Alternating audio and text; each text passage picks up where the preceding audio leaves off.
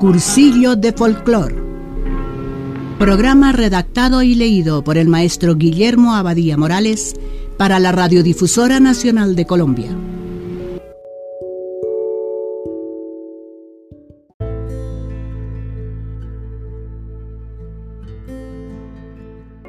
Decíamos que la más completa y digna descripción de la cumbia la encontramos en la Revista Colombiana de Folclor con K y E final, como se escribía correctamente entonces, volumen 3, número 7 de 1962. Y el ayuntamiento etnográfico ha quedado simbolizado en los diferentes papeles que corresponden en el baile de la cumbia a cada sexo. La mujer representa la parte indígena con sus movimientos más pasivos que algunos consideran hieráticos.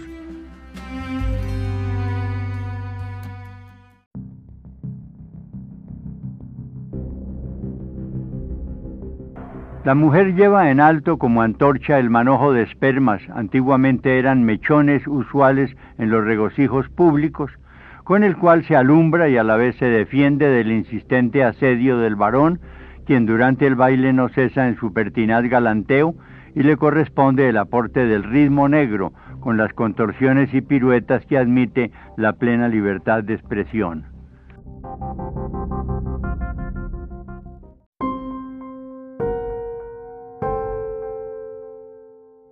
En el estudio mencionado, Manuel Zapata Olivella describe los siete pasos de la cumbia con prolijidad de detalles y esquemas gráficos generales, el bullerengue y el chandé.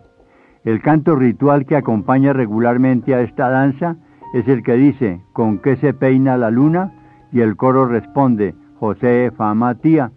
Con el peine y la peineta, Josefa Matía repite el coro.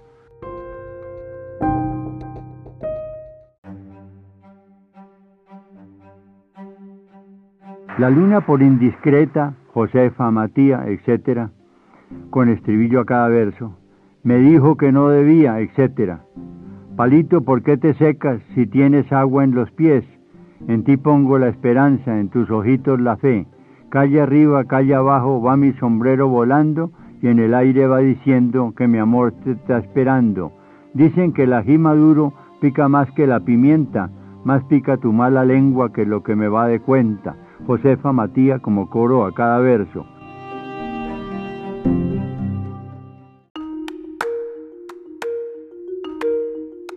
El mapalé. Abundan las coreografías en que se abusa de la dramatización y se intercambian duelos a machete y escenas abiertamente pornográficas.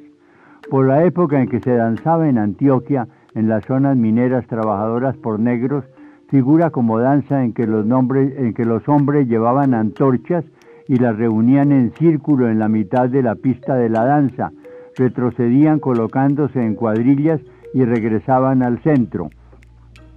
Según descripción del maestro Tomás Carrasquilla en su libro La Marquesa de Yolombó, citado por Alario Di Filippo.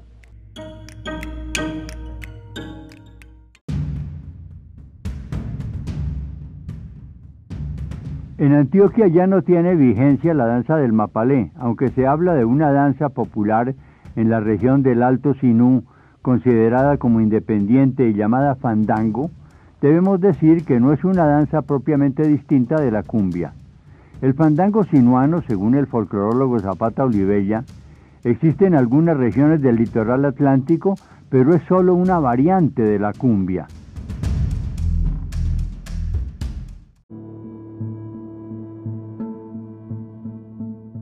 El abosao o abosado.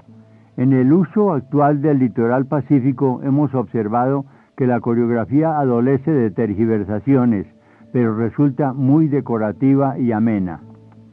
Los cantos del umbalú.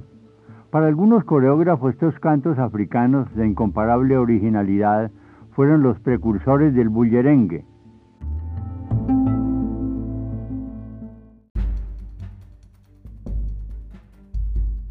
Sin embargo, el carácter del lumbalú es concretamente de rituales de funebria y no de fecundidad como el bullerengue.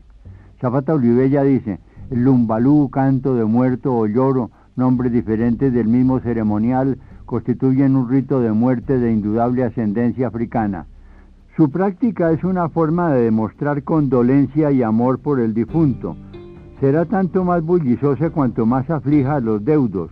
Reúnense plañideras, se reparte aguardiente, tabaco y se tocan incansablemente los tambores. Lloran los dolientes más próximos al muerto y cantan, pero también se suman las amigas que quieren demostrar su dolor.